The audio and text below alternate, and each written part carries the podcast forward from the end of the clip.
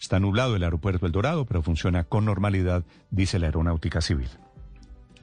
Lo más importante a partir de este momento en el resumen que preparamos en Voces y Sonidos en Mañanas Blue. Luego de varios días de protestas y la petición de sectores del liberalismo, cambio radical, entre otros, el presidente Iván Duque le pidió al Congreso retirar la reforma tributaria. El anuncio lo hizo acompañado de la mayoría de sus ministros, pero sin el de Hacienda, Alberto Carrasquilla. Le solicito al Congreso de la República el retiro del proyecto radicado por el Ministerio de Hacienda y tramitar de manera urgente un nuevo proyecto, fruto de los consensos, y así evitar incertidumbre financiera.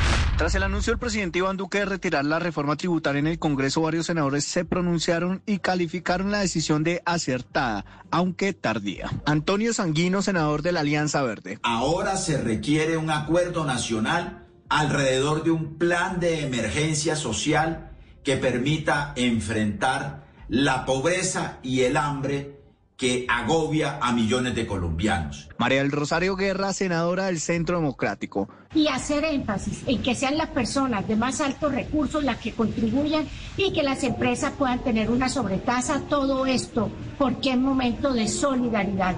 Esto dijo el senador Armando Benedetti. El presidente Duque se tardó en haber retirado, pero lo hizo y se le agradece. También felicito a las personas que han manifestado para buscar este logro. Los gremios económicos y partidos políticos celebraron la decisión del gobierno de retirar la reforma tributaria.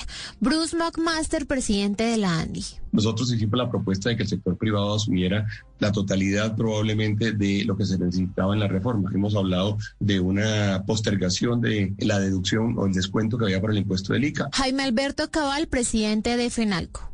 Una reducción del tamaño del Estado es fundamental y una austeridad en los gastos de funcionamiento. Y Jorge Bedoya, presidente de la SAC. Destacamos también el compromiso del Gobierno Nacional de no incrementar el IVA para los bienes y servicios y de mantener las reglas de juego existentes para los productos. La Fiscalía adelanta las acciones investigativas para recaudar el material probatorio y esclarecer la muerte de siete personas que, de acuerdo con lo establecido de manera preliminar, habrían sido víctimas en hechos directamente relacionados con el paro. Cinco de los casos, entre ellos el de un menor de edad, ocurrieron en Cali, el del capitán de la policía Jesús Alberto Solano en Suacha y otro en Ibagué, Santiago Murillo, de 19 años de edad, murió tras recibir un impacto de bala en el pecho en medio de las protestas en Ibagué en la noche de este sábado.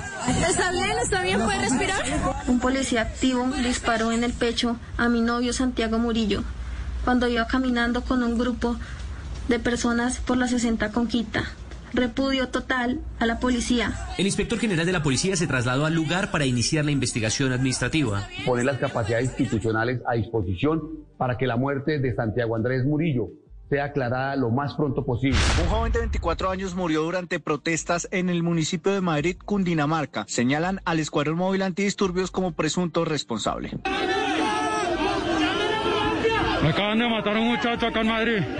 Juan David Naranjo, del municipio de San Luis, y quien había dedicado su vida al servicio social, fue asesinado este domingo en zona urbana del municipio. De acuerdo con el coronel Ever Joanny Gómez, comandante encargado de la policía en Antioquia, el hecho ocurrió en el sector conocido como El Mirador. Donde al parecer dos sujetos armados y sin dar palabra ultiman en contra de la vida de esta persona.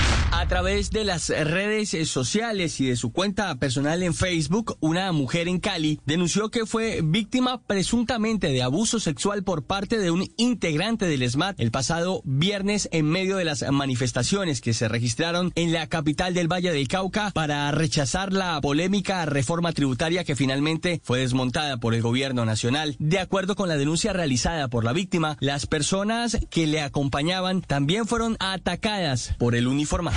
En Bogotá la policía investigará a los uniformados que dispararon contra civiles en medio de las manifestaciones, además de lo ocurrido en el barrio Cedritos norte de la ciudad, localidad de en el departamento del Meta, los actos vandálicos se registraron en el municipio de Acacías, donde manifestantes atacaron las instalaciones de la alcaldía prendiéndole fuego en el primer piso. También atacaron las instalaciones del Instituto de Tránsito Municipal y quemaron cuatro motocicletas. Fernando Martínez, operativo de la Defensa Civil. Nuestra Defensa Civil colombiana atiende esta emergencia en conjunto con el cuerpo de bomberos, donde se presentaron daños estructurales parte de la infraestructura física del primer nivel de la alcaldía.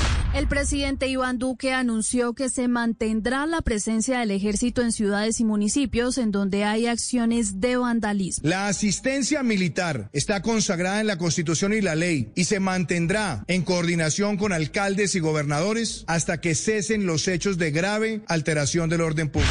Según el último reporte, en las últimas 24 horas se registraron 15.909 nuevos casos, además de muertes que hubo 485 en todo el país. Antioquia sigue liderando la lista con 104 muertes, Bogotá con 77, Barranquilla con 42 y el departamento del Valle del Cauca con 32 fallecidos. A pesar del confinamiento decretado por la alcaldía de Yopal durante tres días y del toque de queda en los restantes 18 municipios de Casanare, la ocupación de camas UCI en el departamento ha superado la disponibilidad hospitalaria. La secretaria de Salud del departamento, Constanza Vega. Hemos llegado en ocupación de camas UCI a un 103%.